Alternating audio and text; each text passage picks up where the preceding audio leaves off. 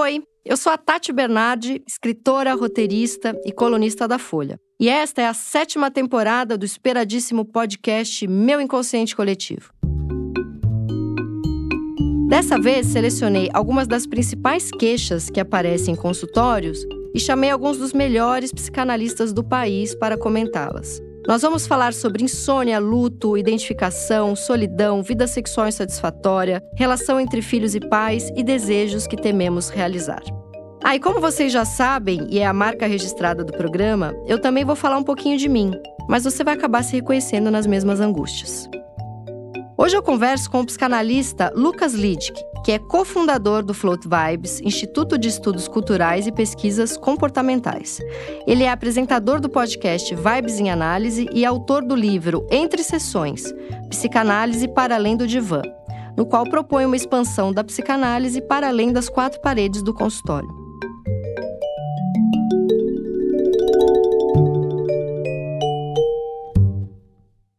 Lucas, na nossa sessão de terapia de hoje, eu, como uma analisanda selvagem, quero trazer o assunto da repetição, que eu acho que eu sou uma compulsiva por repetições, caio muito sempre nos mesmos erros, muito e sempre já mostra uma tendência ao exagero da repetição. E imagino que esse seja um tema que aparece bastante nos consultórios. Queria começar de uma forma bem teórica, assim, a gente falar um pouco sobre como que aparece. Eu já vou linkar aqui a repetição com o som de morte, que eu acho que tem tudo a ver, né? E eu queria que você contasse um pouco pra gente como é que surge? Porque das minhas lembranças dos meus estudos, Freud estava felizinho ali no princípio do prazer, né, achando que todo mundo fazia de tudo para evitar dor e sofrimento. E aí ele começa a atender é, soldados que vinham da guerra, eu acho, e percebe que tem ali um, uma repetição, uma necessidade de voltar para a cena traumática. E aí nasce o além do princípio do prazer, que se eu não me engano é o que faz depois ele chegar na pulsão de morte. E é e isso tudo começa com ele percebendo que alguns pacientes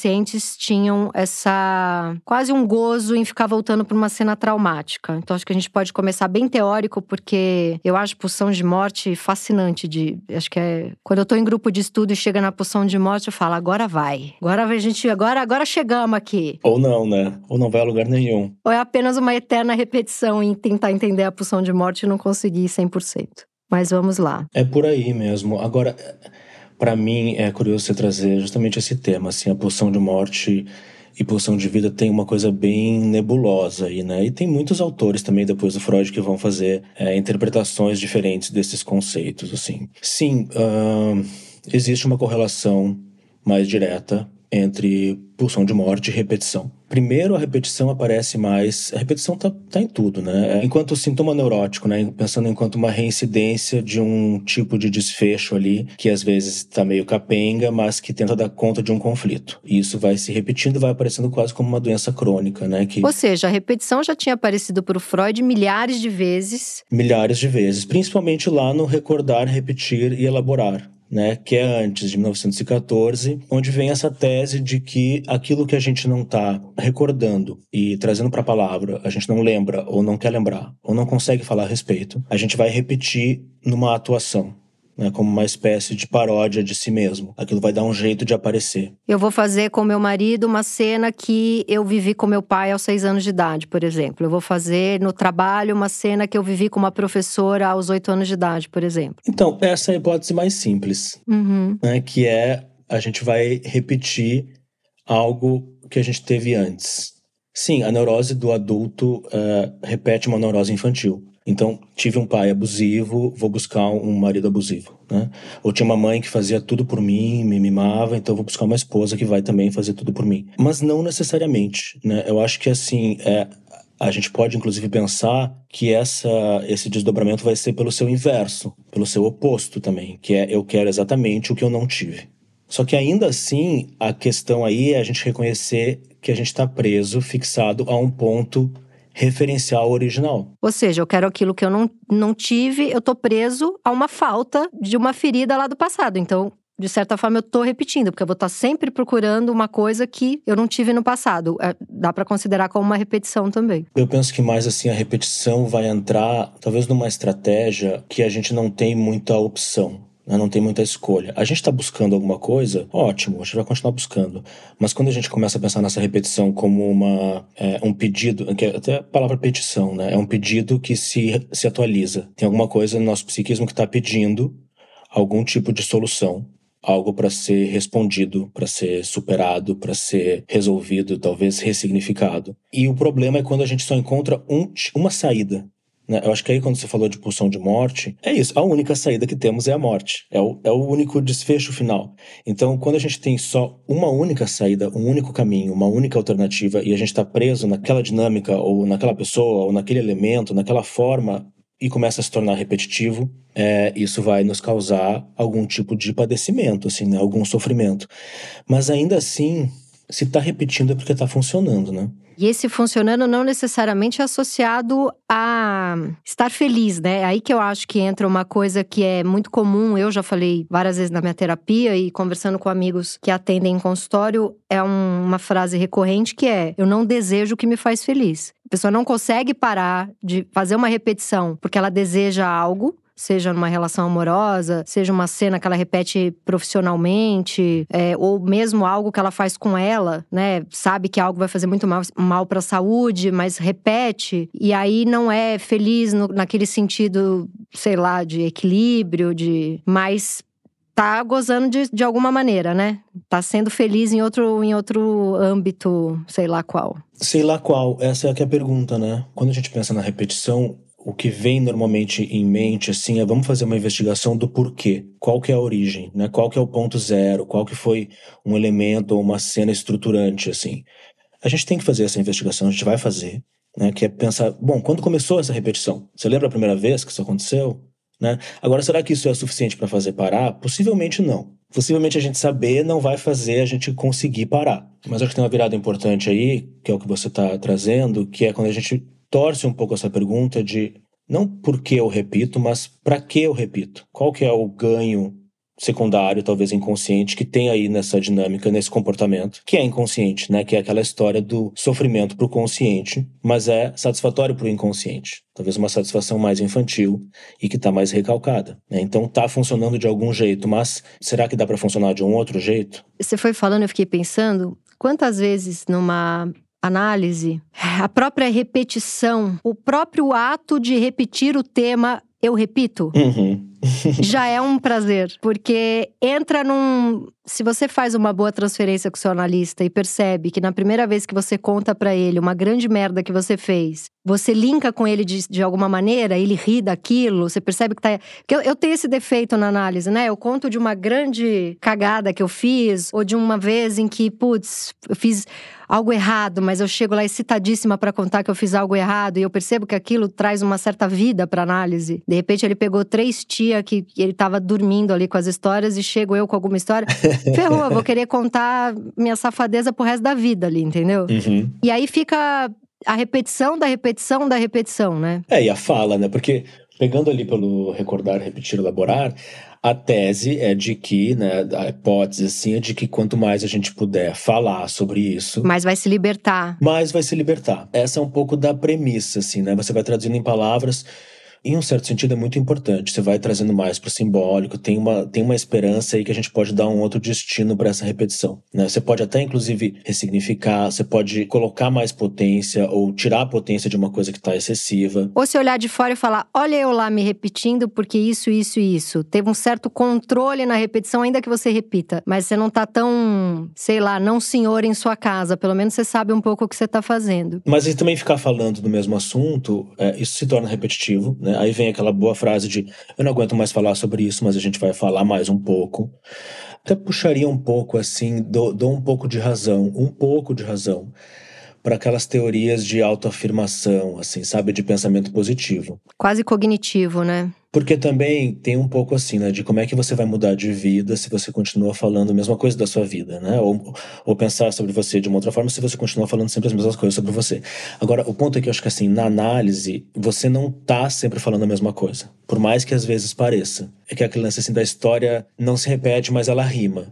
E você parece que está andando em círculos, mas se você conseguir olhar de lado um pouco, você vê que era uma espiral, sabe? Que você está fazendo algum movimento ali, talvez mais devagar do que a gente gostaria, mas está fazendo. Mas tem movimento. Tem, e aí o analista tem que estar tá muito atento para de fato escutar e identificar isso mostrar essas diferenças no enunciado. Então, ó, peraí, faz muitos meses que você. Mas agora você falou alguma coisa diferente, está trazendo uma coisa diferente aqui. Saiu diferente. A mesma frase saiu com um verbo diferente que já faz toda a diferença. Às vezes é uma vírgula que mudou, mudou completamente o sentido da frase. A enunciação, a, né, a escolha de um significante diferente. Porque se a gente pensa na história de mudar comportamento, né, de mudar repetições, vem na cabeça aquela coisa da água pro vinho, né? Então, ah, eu sou tímido, eu quero virar uma pessoa que faz palestras pelo mundo, né? Ou eu tô num relacionamento abusivo, quero um relacionamento saudável. Só que a mudança vai ser muito aos poucos. Tem alguma coisa aí nesse entre o porquê e o para quê, entre o consciente e o inconsciente que é muito sutil. E tem uma coisa que também eu fiquei pensando enquanto você falava, olha, uns 40% da terapia, pelo menos no meu caso, que dependendo do mês eu faço três vezes por semana, sou a louca da terapia, eu adoro fazer. Mas eu percebo que eu tô numa emboscada intelectual, que aquilo não tá operando na caixa preta do meu avião em queda, sabe? Ele não tá chegando num lugar mais profundo que vai vai ter uma mudança muito estruturante, estrutural, sei lá. Eu penso que eu tô numa retórica ali intelectual de quase como se eu estivesse dissecando um personagem que sou eu, e aí eu quero entender exatamente por que eu fiz, para ter mais é, voz de comando, para ter mais controle, como se eu estivesse escrevendo me escrevendo como um personagem, que na verdade é o que eu já faço. E aí fica numa punheta intelectual, mas quando eu vou ver, eu tô chorando igual uma criança em posição fetal na minha cama, igual eu fazia quando eu tinha 15 anos. Então, em algum lugar não tá chegando. Eu fico numa punheta é, da, da, lábia, da, do intelecto, do, da repetição, de frases estruturadas, isso vira texto, isso vira 38 podcasts. Então tá chegando em muito lugar, Tati. Tá chegando em muitas casas desse Brasil, mas eu continuo chorando como uma criança de 14 anos, entendeu? Tem uma evolução, né? Tem Você quer evolução. parar de chorar? Não, não, não, acho que não, acho que não. Acho que eu quero manter a posição fetal chorandinho. Acho que tem, aí que tá a repetição gostosinha, né? Você foi falando, me veio uma visão assim de uma fala que também parece que está ali como um sintoma a própria fala, né? Uma fala às vezes obsessiva, que é a busca incessante por sentido. Por quê? Mas por quê? Mas por quê? Mas por quê? Mas por quê? Assim, essa é o interminável de uma busca infernal que vai ter que saber fazer um corte, né? Porque aí é realmente sobre lidar com a castração de que você não vai ter todas as respostas. Não vai ter, não é onisciente, não vai ter o controle também, não vai ter o entendimento nem o controle dos seus sentimentos e dos seus comportamentos. É, isso é muito difícil, porque a minha filha tem cinco anos e às vezes eu olho para ela, perigoso isso que eu vou falar, porque é bem vendo a, a, a, o filho como um, um falo, né? Um falo. Isso é bem perigoso de fazer. Mas assim, às vezes eu olho para ela e eu penso, cara, meu cérebro pulou para fora e tá conversando comigo. Porque a criança de 5 anos, ela ficou o dia inteiro. Por quê? Porque eu quero saber, eu quero saber, por quê, por quê, por quê. Eu sofro muito quando eu tenho que falar para ela, não faço a menor ideia. Ou respostas horríveis, tipo, porque a vida é assim, porque é da vida, porque é assim que funciona, né? E aí assumiu uma castração, que é outro dia ela falou: e morre vai para onde? O que que acontece? E não sei o quê, nananã, e morre vai para onde? Morre vai para onde? Eu falei: minha filha, eu acredito que nossa alma vai para algum lugar e depois a gente reencarna. Porque eu acredito nisso é a da minha história, né? Eu não acredito porque alguém me provou. A gente não tem a menor ideia do que acontece. E você ter que falar pro seu filho que te acha a Mulher Maravilha, que você não sabe alguma coisa, é uma castração. E eu percebo que é sofrido fazer isso para ela, igual é sofrido fazer comigo, porque eu me perturbo antes de dormir. Por que, que eu fiz isso? Por que, que eu falei isso? O que, que quer dizer isso? Para onde eu vou com isso? Ser castrada é tão doloroso.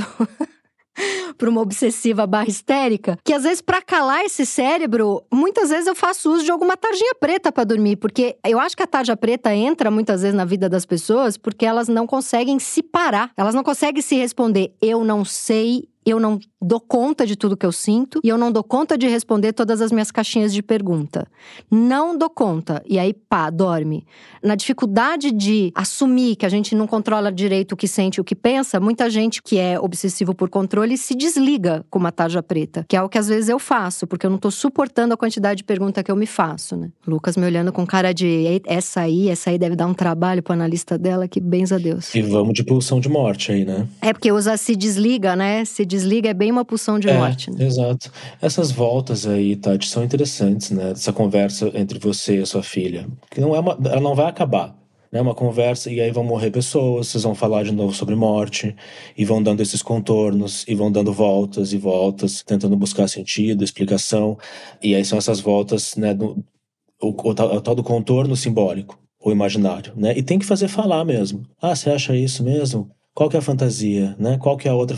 Acredita nisso? E aí você vai dando volta e a gente vê que tem um buraco no meio, né? Que é essa abertura mesmo para nossa fantasia, que a gente consegue olhar melhor para dentro, para o centro, para esse vazio que é o real, né? Que é esse absurdo que a gente não sabe. Quase como assim, de tanto dar volta vai afundando ali o círculo, de tantas vezes que eu passei. Eu, eu pensei nessa imagem. Parece que eu tô andando em círculo, mas por passar 100 mil vezes no mesmo lugar, ele vai marcando, ele vai afundando e eu tô quase atingindo um centro, né? Eu vejo um pouco como se ele criasse uma borda para você se apoiar e poder olhar para dentro. Dá mais coragem de olhar para dentro. É a história do pneu, né? O pneu, ele só é um pneu porque o furo que existe no, no meio do pneu não é o pneu não pertence ao pneu, mas ele só é um pneu porque existe um furo. Né? Então a fala é isso, vai fazendo esse círculo e formando esse pneu que é o que está ali, ali, dentro. Né? Mas vamos voltar aqui uma parte meio teórica. Explica o, a pulsão de morte pra gente. Ela, ela nasce depois do além do princípio do prazer, né? Isso.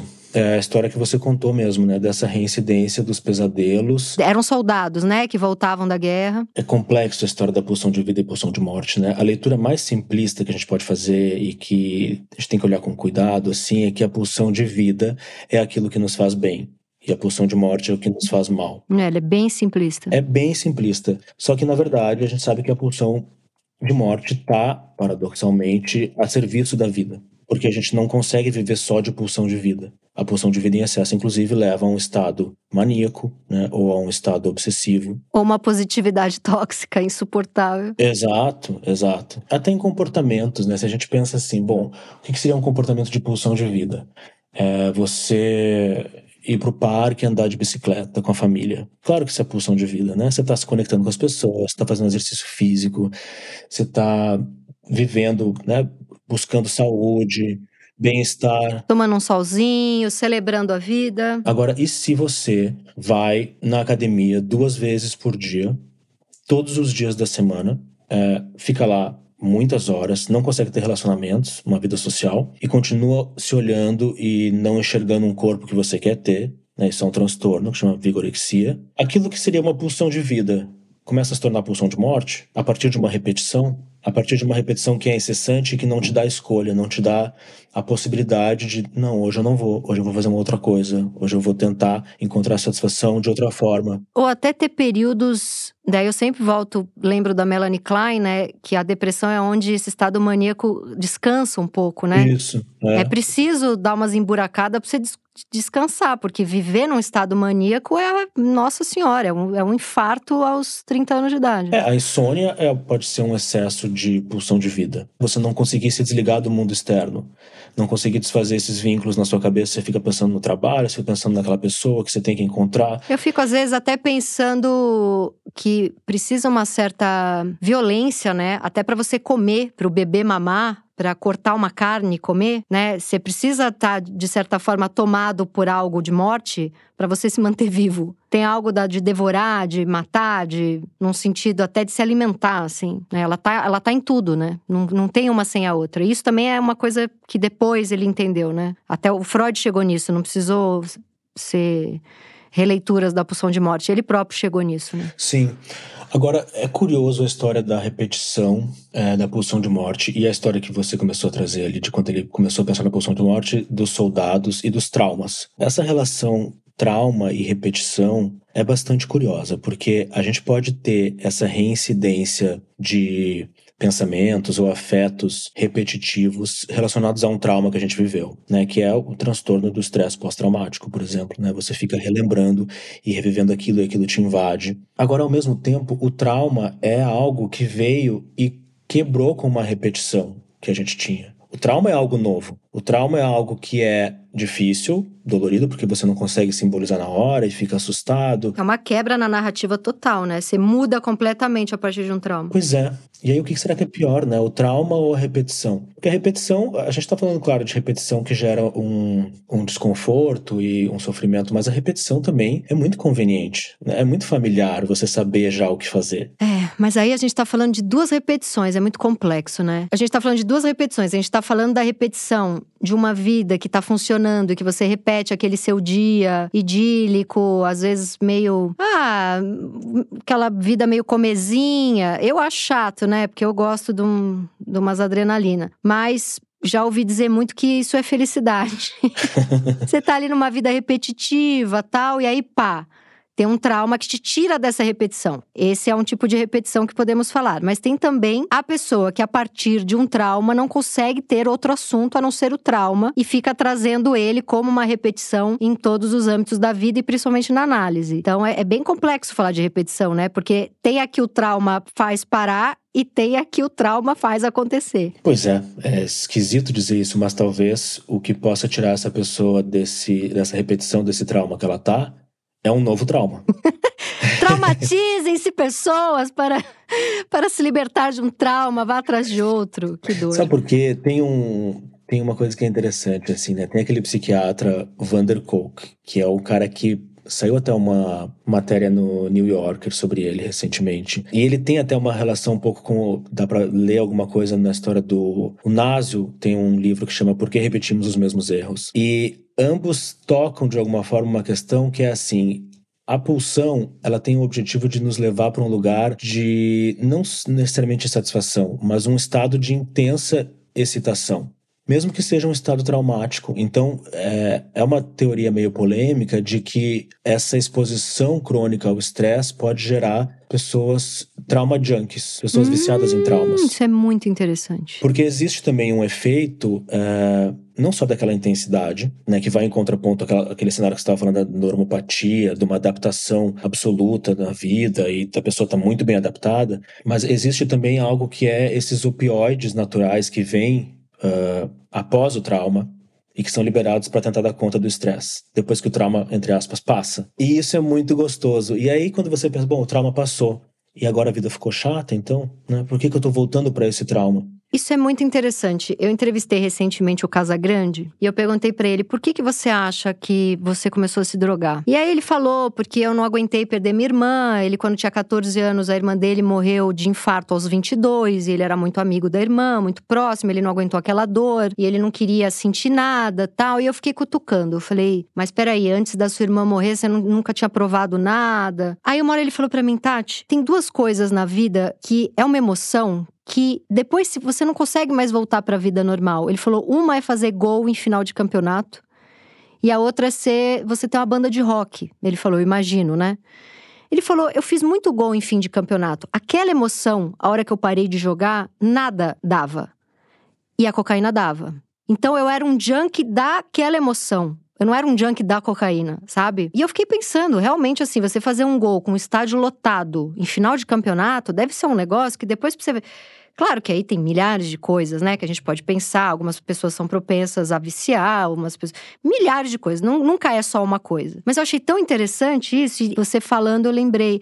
E eu acho que quem vem de uma família que vê muita briga, por exemplo, nasce numa família que pai e mãe brigam o tempo inteiro e, e, e nasce num caos, vai para um casamento calmo, fica procurando briga, porque desde criança viciou naquela adrenalina, naquela vida que não é calma. Agora, eu achava que era um vício em sentir a dor, em sentir o caos. Você tá me dizendo que tem um prazer que vem depois, quando apazigua o momento de estresse. Esse é um dado novo novo eu achei muito interessante. É, isso vem, nesse, vem dessa esse olhar desse, desse psiquiatra, assim, que agora é, é, muito, eu concordo muito, Tati, eu acho que tem também a questão da repetição transgeracional, assim, né, que é um pouco do o que você aprende, Bom, o que a gente aprende do mundo externo, aprendi assim, e agora como é que eu mudo? Né? O que a gente aprende da cultura, é, isso vem de inconsciente para inconsciente.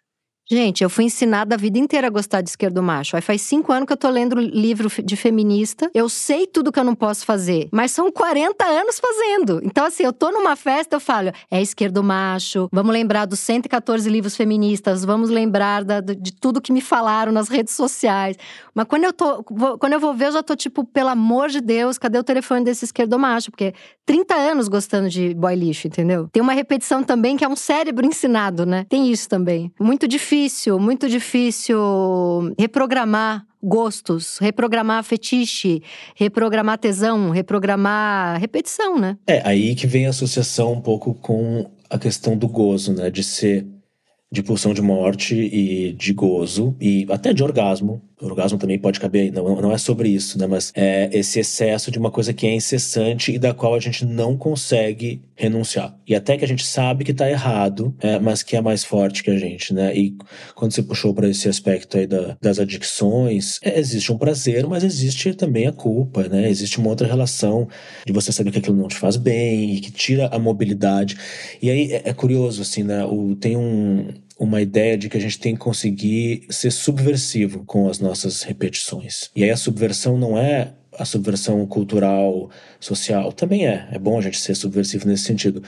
Mas é com esse. Estado operante. É, com o nosso estado operante, exato. Então, se para o sujeito que todo domingo acorda de ressaca porque saiu, bebeu, usou um monte de coisa e tá destruído e tá se sentindo mal, e segunda-feira vai ser. E toda semana repete. O subversivo para ele é conseguir escolher não sair não usar nada. O subversivo para um viciado em ser junk é ser careta, né? É um subversivo careta. Acordar no domingo e pensar, e agora o que, que eu faço? Né? Acordar cedo, olhar para uma bicicleta e pensar, bom, eu vou andar de bicicleta, será que eu sei andar de bicicleta? Então tem alguma coisa, e por isso que eu digo que também a, a repetição é de alguma forma conveniente, porque a gente sabe o caminho. A gente reclama que a repetição nos impede de ter liberdade de escolha, mas liberdade de escolha também nos entrega uma responsabilidade de ter que lidar com a, as consequências da nossa escolha. É mais fácil falar, não fui eu, é algo em mim que está fazendo isso. É o meu vício, é o meu trauma de infância, é a droga. A droga é mais forte que eu. Sou compulsivo por sexo, sou compulsivo por traição, sou compulsivo por. Sou workaholic, não sou eu. Ou é a cultura, é o neoliberalismo, é a minha família, quando a gente toma essa possibilidade de autonomia de fazer uma escolha, uh, você vai ter que se haver com, as, com a decisão, né? Com, com as consequências dessa escolha. E vai ter que perder coisas, né? E vai ter que perder. Não dá para ser doido e saudável todo domingo. Ou você vai ser doido ou você vai ser saudável. Dando um exemplo, falando uma frase rasa para algo bom que você falou.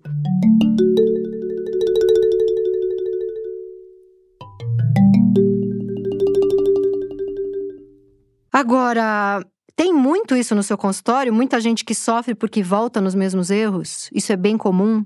Já que a gente está na temporada maiores queixas em consultório, isso é uma, uma reclamação comum? Muita gente preso? Sim, é uma queixa comum. Eu gosto já de cara, assim, acho que desse clichê de autoajuda, que é examinar bem essa história aí do que, que é um erro. Porque será que é um erro mesmo? O que, é um erro? O que, que é um acerto? Né? Quando a gente está falando assim, faz sentido no mundo objetivo. No mundo subjetivo, é, a vida não é uma prova de matemática. Né? A maioria das coisas que são importantes na nossa vida não tem uma única resposta e não tem uma resposta certa.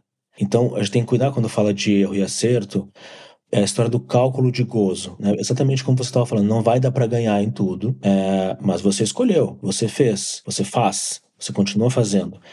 E nesse cálculo a gente ganha ali e perde lá. Não vai ter esse gabarito né, da vida, vai gabaritar em tudo. Não tem manual de instruções. E por isso que essa investigação, por isso que a natureza inconsciente do, do desejo é tão interessante, porque a gente pode até dizer que o que a gente quer é isso, né? Ou a gente pode dizer que a gente pode se sentir culpado de estar tomando uma decisão errada.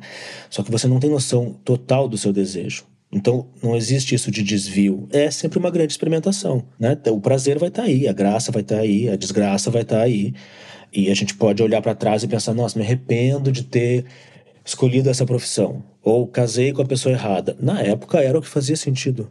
Né? Agora talvez não faça mais. E tudo bem. E aquelas pessoas que casam dez vezes com a mesma mulher, sabe?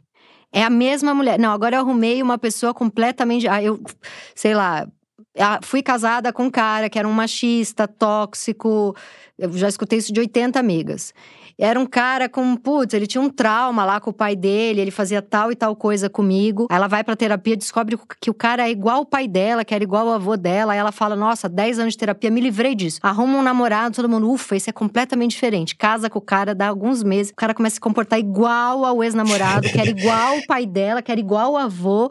É um inferno isso, né? E isso acontece muito, eu vejo muita gente com essa repetição eterna. Aí as pessoas falam: Mas peraí, um tinha dois metros de altura, era moreno, agora você tá namorando um loiro, baixinho, depois você casou com um japonês. Ela não tem um gosto padrão. Não, mas eles tinham os três o mesmo comportamento e fazem ela se sentir exatamente igual. Que repete uma cena traumática da infância. Então, aí talvez possa pensar numa dificuldade de ocupar um outro lugar. Porque isso é interessante que você fala, assim, me veio essa também a crítica que a gente tem de que, dos outros, né? O, o, outro repete esse comportamento sem parar e eu não aguento mais isso e por que, que eu tô com essa pessoa? Só que tá uma coisa meio Clarice Lispector, eu acho, né? Não sei. Que é aquela coisa de que você, às vezes, quer que uma pessoa mude. E aí, quando ela muda, o edifício desaba e você se desencanta pela pessoa. Por quê? Porque você sabia. Então, um exemplo muito óbvio, assim, bem comum, mas a mulher que reclama que o seu marido não faz nada em casa. Por onde ele anda, ele deixa tudo sujo, ela tem que fazer tudo por ele, ela vai limpando, limpando e reclama reclama. Digamos que, magicamente, por algum dia, assim, um motivo inexplicável, esse cara muda radicalmente e ele começa a ser muito organizado e arrumar tudo na casa. Talvez essa mulher entre numa crise existencial, que é e agora o que, que eu faço? É, porque o, o gozo dela tava em xingar ele o dia inteiro, de repente. É, o que, que eu queria fazer com esse tempo? Ou como que eu faço para agradar esse cara? Né? Se, se agradar o cara era uma questão tão importante assim, ou o medo de que esse cara talvez vá embora, porque agora ele não precisa mais de mim, essa era a minha relevância. Então vai aí que a gente começa a desempacotar os recebidos da neurose dessa pessoa. né? Sim, sim, sim. Mas que tem a ver com isso, assim, né? Em que momento que você se permite ocupar um outro lugar? Subjetivo no mundo. Isso é perigoso porque tem uma coisa assim de solidão que é, por exemplo, depois de 20 anos de terapia, eu sei exatamente o que eu não posso fazer porque eu vou entrar numa briga com a minha mãe. E assim, a gente entrou na mesma briga por 30 anos toda semana. Aí vai pra terapia, você, ah, é isso aqui, esse gatilho dela que eu não posso apertar. E quando ela vir apertar esse meu gatilho, eu também não posso comprar. Porque vai dar briga. Aí você se retira. E aí, muitas vezes, você não está se retirando da briga, você está se retirando da relação com a sua mãe. Porque é uma relação que foi montada nesse lugar da provocação. Então, muitas vezes, é uma escolha solitária. Muita gente, quando entende aonde briga com a mãe e para de brigar, para de se relacionar com a mãe. E aí é uma escolha difícil, né?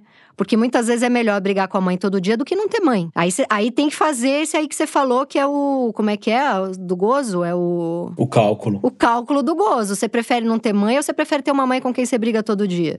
Tem isso também, né? Que tem repetições que mantêm famílias unidas, né? Tem, Mantém tem... o vínculo. É que seja, né, que seja de ódio, é, não é indiferença, né? O ódio não deixa de ser esse amódio aí que tá tudo junto. Agora, para não uh, desfazer o vínculo absolutamente, talvez tenha que conseguir ir construindo alguma outra coisa, né? Outra coisa no lugar, né? Porque é isso, você diz, né? Beleza, eu já tenho consciência do gatilho, eu já sei por onde que vai, mas parece irresistível. E aí que eu, eu, sinto que tem umas mini brechas, sabe? Tem alguma coisinha quando você antevê, quando você percebe um pouco antes e vê se tem uma outra saída. Mas para isso tem que criar um repertório também, né? Tem que ter um simbólico novo, tem que ter uma criação de novas formas de responder à, à provocação do outro, né? Ao mundo externo ou mesmo às nossas, que é vamos encontrar outras saídas, né? Vamos tentar ser mais aquela ideia de ser menos monogâmico com as nossas neuroses. Que mais tem de sujeira aí? Vamos, vamos, é, né? experimentar outras dinâmicas libidinais, né, nas relações. Mas é muito devagar. Porque assim, na hora que você reage de um jeito diferente, você muda um pouquinho, o outro vai ter que mudar também. Ele não vai conseguir responder no mesmo lugar. Aí você muda mais um pouquinho, o outro vai ter que ir mudando também, você vai podendo ajustar essa relação. É, e às vezes abrir mão de uma neurose é mais difícil do que sair de um casamento de 20 anos, porque você se reconhece naquela. A pessoa que é hipocondríaca, por exemplo, ela há 30 anos é hipocondríaca, ela só fala em doença, é um lugar para ela no mundo. Fez uma borda, fez uma pele, ela usa uma medalha de hipocondríaca. Qual é o seu nome? Meu nome é sou hipocondríaca. Para abrir mão dessa repetição de falar de doença, porque é um lugar no mundo, ela se conecta com a família, porque a família é essa que só fala em doença. Ela tem o ganho secundário de estar tá sempre ali com um resfriado, uma dor de cabeça. Então, ela acha que é amada pelas doenças. Essa é você ou sua mãe? Sou eu, total. Ah, tá. e a minha mãe também. É, é, é nozinha, nozinha. é muito difícil. E aí você cria todo um humor em cima disso. Aí você escreve livros sobre isso. Aí a terapia quer te curar disso? Qual que é teu. Eu, eu, você cria um lugar artístico como uma louca hipocondríaca. E aí você vai se curar disso. Quem você é? Você volta para onde? Que angústia tem para baixo, né? Porque assim, tem muito isso também de, ah, ser hipocondríaca é a minha grande angústia. Vou lá para terapia para pensar menos em doença, para pensar menos em desgraça. Que angústia que tem embaixo disso, que aí sim é a insuportável. Porque a que a gente fala todo dia, eu imagino que seja a suportável, né? O que tem por baixo disso é que a gente não quer ver, né? Então, isso é interessante, né? Porque a repetição de fato nos constitui e ela vai nos estereotipando. Né, para a gente mesmo e para os outros, assim. Então tem uma, uma equivalência aí da repetição com uma formação do ego, que é esse imaginário a respeito de si mesmo, né, e que é tão consistente, assim, e nos organiza, isso é muito bom, mas também nos limita, né, cria uma estrutura em termos identitários, assim, você, eu estou, estou, estou, até que eu viro, né, até que eu sou, então eu sou aquilo, eu sou aquilo que eu repito. Repito, logo sou. O Kierkegaard tem um ensaio que chama Repetição. Não sei se você conhece. E ele fala desse devir sujeito, que é um tornar-se o que se é. E que a repetição, é, a repetição ele diz que não pertence ao passado.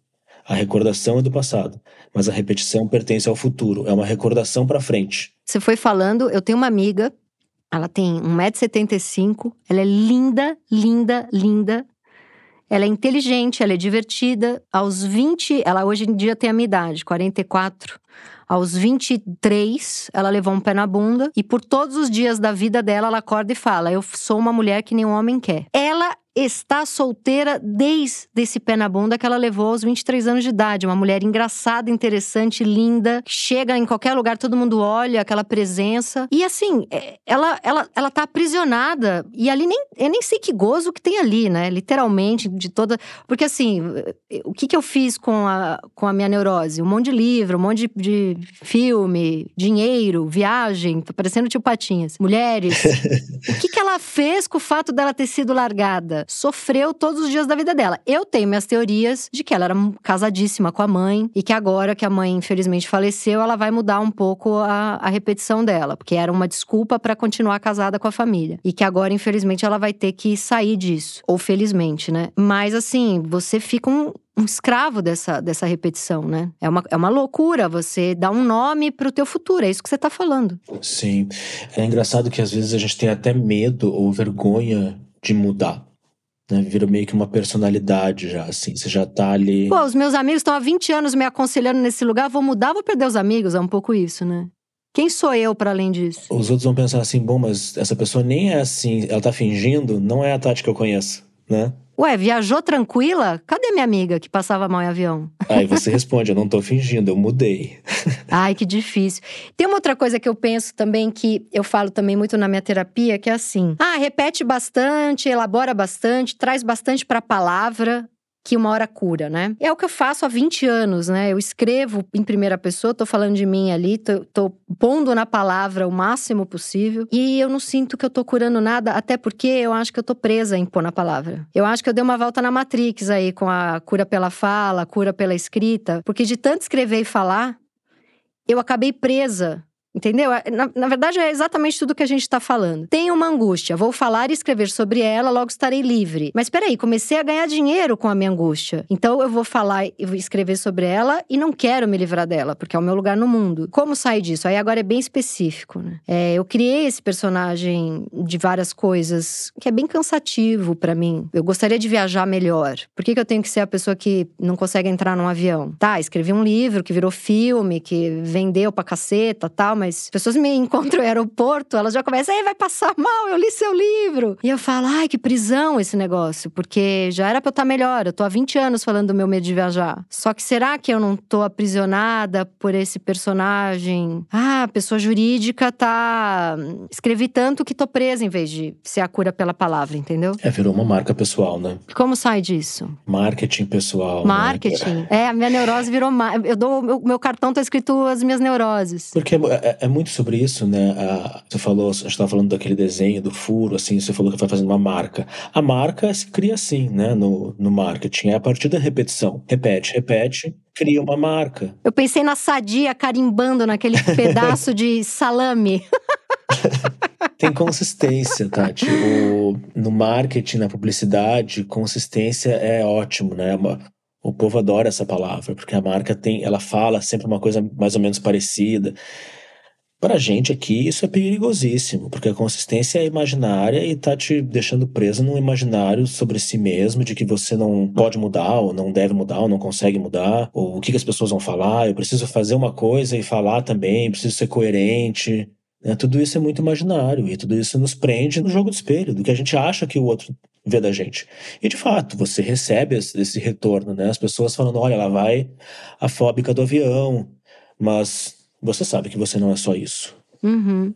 Né? Sim, acho que sim. Não, sei. Eu fiquei pensando nessas pessoas que transformam, tá muito na moda. Eu acho isso tão interessante. Então, assim, eu tenho um, um, um amigo, um conhecido, que era ator, não fez muito sucesso como ator. E aí, lá pros 40 anos, ele começou a ter fibromialgia. E aí, ele estava desempregado há muito tempo. E aí ele, bom, então o que, que eu vou fazer da minha vida? Eu vou ser o influencer da fibromialgia. Então ele virou o cara que fica o dia inteiro fazendo TikTok, Instagram e YouTube sobre fibromialgia, sobre dor crônica. E aí ele, ele passa o dia, ele virou a dor. A profissão dele é ter uma dor. Esse cara, ele, ele nunca vai poder curar a fibromialgia dele, senão ele não paga a luz da casa dele. Isso é uma loucura. E isso é muito dos nossos tempos, né? Porque quando não tinha rede social, a pessoa não, não, conseguia profissionalizar a própria dor. A pessoa não conseguia profissionalizar. O trauma. O trauma. A gente vive um tempo de profissionais do próprio trauma, né? Então, assim, eu tenho. Conheço algumas pessoas que. Cara, tudo bem, você é mãe solo, mas você é uma mãe solo milionária, com seis babás e, e com uma rede de apoio gigantesca. E as duas avós são presentes, e o pai, tudo bem. A criança mora com você, mas o pai mora na esquina e vê a criança todo dia, sei lá. Só que a pessoa ganhou um dinheiro falando sobre ser mãe solo. Então, assim, ela precisa ignorar toda essa rede de apoio, porque o que vende é o que falta nela. Então, vai ter sempre que faltar, né? É, é, isso é uma grande loucura, né? Profissionalizaram a dor, né? E as faltas e os perrengues. Isso é uma grande loucura. Sim. É, por um lado, é interessante, né? Muito interessante. É muito, eu acho muito interessante. Eu fico um pouco assim com o pé atrás quando a gente perde a capacidade de se estranhar, né? Quando a gente perde essa possibilidade de enxergar o estranho em nós, de ver que tinha coisas ali que, não, eu não sou só isso, eu não quero só isso. É, porque deixa de ser tridimensional. Você vira o número de toques limitados de um Twitter, né? Você não é mais uma pessoa complexa né? Você tá ali, você vira um. Como é que fala quando você fala uma frase que aquilo tem um efeito gigantesco? Uma lacração? É, você vira uma lacração ambulante, né? Você não é mais.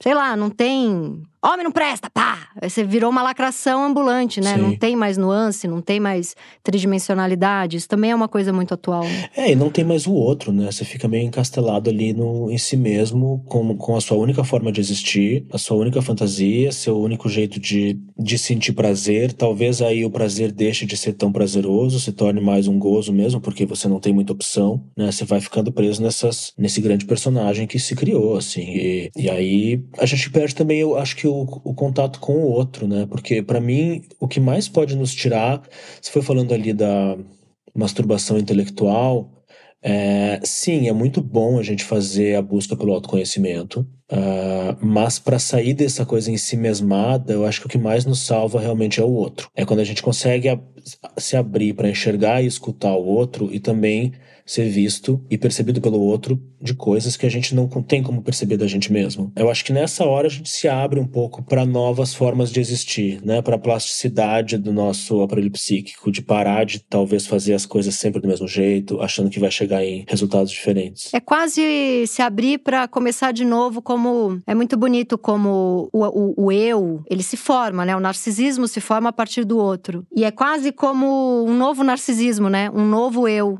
né? Você se abrir para o outro. Porque, sei lá, eu imagino essa pessoa com 50, 60 anos que, na verdade, tá tão amalga, amalgama, amalgamado, em si mesmado como uma criança ali com a mãe, né? Não tem, não tem o outro operando ali, um terceiro, alguma coisa assim. Ou essa porosidade, né? Ser mais permeável, assim. É, eu fico pensando nesse, nessa figura da dor crônica, nessa figura do, do da fibromialgia, o pavor que ele deve ter de, de parar de sentir dor, né? Esse é um lugar no mundo para ele. Agora, uma pergunta que eu quero te fazer é assim: a pessoa está ali na repetição. O que, que é mais fácil tirá-la desse lugar? Conscientemente ela entender pelo intelecto, por mil sessões de terapia, que aquilo vai acabar com ela? Ou isso deixar de ser um lugar de gozo para ela em um lugar inconsciente que ela nem sabe o que aconteceu, ela só rompeu com aquela repetição e nem se deu conta conscientemente pela razão dela, o que que operou ali. Pela tua experiência em consultório, é algo de uma repetição intelectual, da razão, do consciente? Ou, cara, não consegui fazer, na hora me deu um mal-estar, alguma coisa do meu corpo não quis, não fui eu que não fiz, foi algo em mim, sabe? O que, que você acha que é mais fácil para parar uma repetição? Bom, você já respondeu aí, né? É o segundo, né? já fui respondendo e, e, gostando mais do segundo. Foi, você respondeu muito bem. Claro que é o primeiro também. Eu acho que tomar consciência é o primeiro passo, porque a gente pode ter repetições inconscientes que nem você está percebendo. Aí talvez alguém aponte né, e fale, você vai negar. E aí na análise você pode perceber, não, realmente, aqui tem alguma coisa. Aí você vai investigando, vai investigando. Você pode ter a intenção de querer mudar, mas não consegue, né? Aquilo que a gente estava falando de que fica meio irresistível. Ou você tem medo de, das consequências de você mudar e não saber muito bem o que fazer, porque é algo muito novo, pode ser inclusive traumático você fazer de uma forma tão diferente, radical. Ou aí você vai ter que experimentar, criar, né? construir, até em análise dá para construir um pouco assim esses outros cenários. Mas e se fizesse aquilo? E se fizesse diferente dessa forma? O que será que aconteceria? E você vai explorando um pouco. Mas eu, eu, eu, acho que você falou de um jeito interessante, assim, que tem alguma coisa que faz em nós. E que é mais do que simplesmente uma, um, uma intenção consciente de fazer diferente, né? E que fica é por isso que eu vejo que é muito pequeno, é uma brecha às vezes muito rápida, assim, ou um, um micro milímetro assim de tempo, de espaço entre o consciente e inconsciente, que ali você fez, quando você reconhece que fez, você fala, você percebeu que já fez, sabe, fica uma coisa meio nebulosa e é pequeno, e isso te dá uma esperança de que, ah não, mas peraí, olha só. Olha, eu senti diferente. É, eu dei um passo muito pequeno, mas olha como ele teve um efeito gigante. Uhum. É bem isso mesmo. Uma última pra gente encerrar aqui. A pessoa que ela a repetição dela é o boicote, né? É aquela pessoa de, putz, essa relação aqui tinha tudo para ser legal para mim, mas eu fiz de tudo para estragar, para voltar para aquele lugar do eu sou um fudido que ninguém gosta de mim. Essa pessoa que daí a gente tem, por mais que leia na vida, a gente cai no lugar óbvio de, puta, se essa pessoa não se gostar, ninguém vai gostar dela, ela não vai conseguir se relacionar, é insuportável, porque a gente lê, lê, lê e volta para isso, porque na verdade essa é a autoajuda mais barata que existe, mas ela não está errada, né? Infelizmente, aquele monte de autoajuda merda é um pouco a conclusão que a gente chega depois de 89 páginas de um Lacan. Tô brincando, hein, gente? Mas é, às vezes é um pouco isso. Esse caro ouvinte maravilhoso aí que acabou de estragar um relacionamento amoroso pela trigésima vez, o que, que a gente pode dizer para ele? Uma esperança aí, um, Um gostosinho, um gostosinho não pela repetição de um, de um gozo chibata, mas de um gozo que leve para caminhos mais com luz? Não sei, Tati, eu vou ser bem místico agora, assim. Será que era para ser mesmo? Será que esse sujeito estragou essa relação? Eu nunca estraguei nenhuma relação. eu não. E já estragaram relações em que você tava? Não, eu estraguei todas, mas eu não sei para onde eu volto. Eu só acho também que se eu estraguei, estragado estava. Eu só acelerei. Será que essa pessoa tá realmente disponível, aberta a fazer essa relação acontecer. Aí que tá, mas aí não é o boicote? Mas será que ela quer então? Por que, que ela quer? Porque, porque tem que querer? Porque falaram que ela tem que querer? Talvez tenha um conflito nesse querer e desejar. Quem não consegue ficar numa relação, às vezes é porque não quer. É, talvez, né? E por que que sofre tanto sem? Esse desgraçado que sou eu, às vezes. Por que que estraga, estraga, depois chora e ah, tô sozinho. Mas aí tá a base dos conflitos é, psíquicos da, do desejo de você desejar duas coisas ao mesmo tempo. Né? Você quer não quer, você ou você deseja duas pessoas, alguma coisa a gente vai perder. Essa atmosfera de esperança. Essa atmosfera de vai dar tudo certo. Mas é isso, né? É muito complexo mesmo. Eu lembro, tem um curso do SEDES que chama, que chama Conflito e Sintoma. E eu nunca tinha estudado psicanálise, foi a primeira vez que eu fui estudar psicanálise. Aí eu lembro que eu, vários amigos, eu falei, ah, eu quero começar a estudar psicanálise. Ah, começa pelo conflito e sintoma do SEDES. Mas por que esse nome? Ah, você vai entender. É porque é tudo, tudo é o conflito e sintoma. É isso, né? Quero e não quero sintoma. Quero, não quero muito, consigo, não quero mais, quero outra coisa. E a vida é o conflito e o sintoma. Bem gostosinho, numa grande repetição.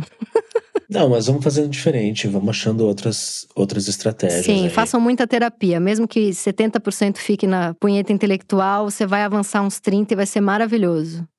Lucas, muito, muito obrigada pela conversa, adorei. Brigadíssima. Obrigado a você pelo convite, foi um prazer. Este foi o meu Inconsciente Coletivo, o podcast para onde a sua neurose sempre vai querer voltar. Eu sou a Tati Bernardi e a edição de som é da Zamunda Studio. Os episódios do meu Inconsciente Coletivo são publicados toda sexta-feira de manhã nos principais agregadores de podcast. Escute o seu inconsciente e siga a gente para não perder nenhum programa. Até a semana que vem!